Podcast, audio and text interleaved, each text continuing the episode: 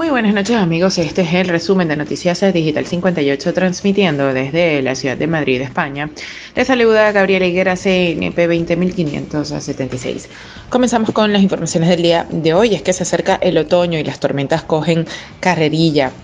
El otoño está a la vuelta de la esquina. El próximo viernes 23 de septiembre cambiamos oficialmente de estación y parece que quiere marcar su entrada con fuerza. Así, la tónica general será la caída de las temperaturas y el protagonismo de las tormentas que irán en aumento. Estas son las claves meteorológicas para los próximos días, martes y miércoles, tormentas en el centro peninsular y en el sur tras las lluvias caídas Anoche en pleno centro, Madrid, Ávila o Guadalajara. Esta tarde golpeará con fuerza Extremadura al oeste de Andalucía y Teruel. Hay que destacar Huelva, Sevilla y Badajoz. El miércoles repiten las mismas comunidades y se sume la comunidad valenciana e incluso Murcia. Destacamos Toledo, Cuenca, Albacete, Jaén, Granada y Badajoz. El jueves también eh, tendrá un temporal de levante, una entrada de otoño en condiciones ya para el fin de semana.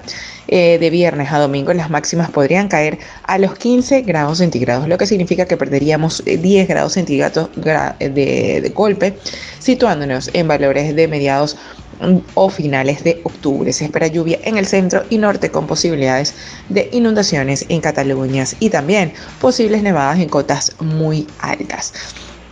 Cambiando totalmente de tema, tenemos que Rivera se reúne este jueves con el PP para abordar el plan de contingencia energética que enviará a Bruselas.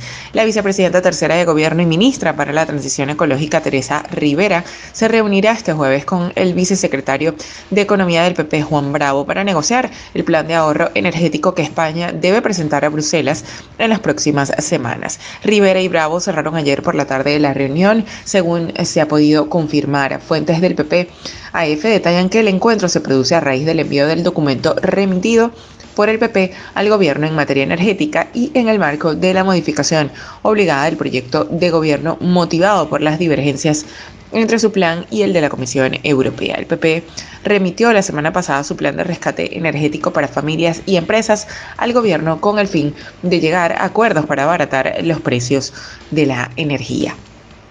Y ya para finalizar, Escudero pide dar un paso más para poner fin a las mascarillas en el transporte público.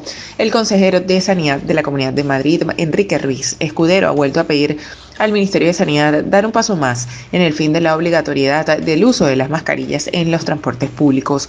Y es que tal y como se ha comentado el consejero de Sanidad en el desayuno sociosanitario organizado por Europa Press, esta obligación no tiene ningún impacto en el control de la transmisión comunitaria del COVID.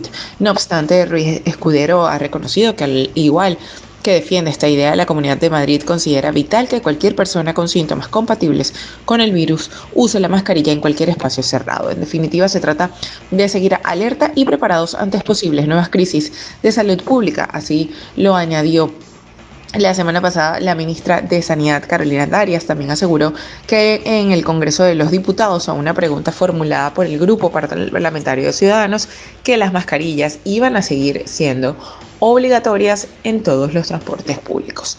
Bien, esto es todo por el día de hoy. Recuerden que somos Noticias Digital 58, siempre llevándoles la mejor información para todos ustedes. Recuerda que el COVID no es un juego.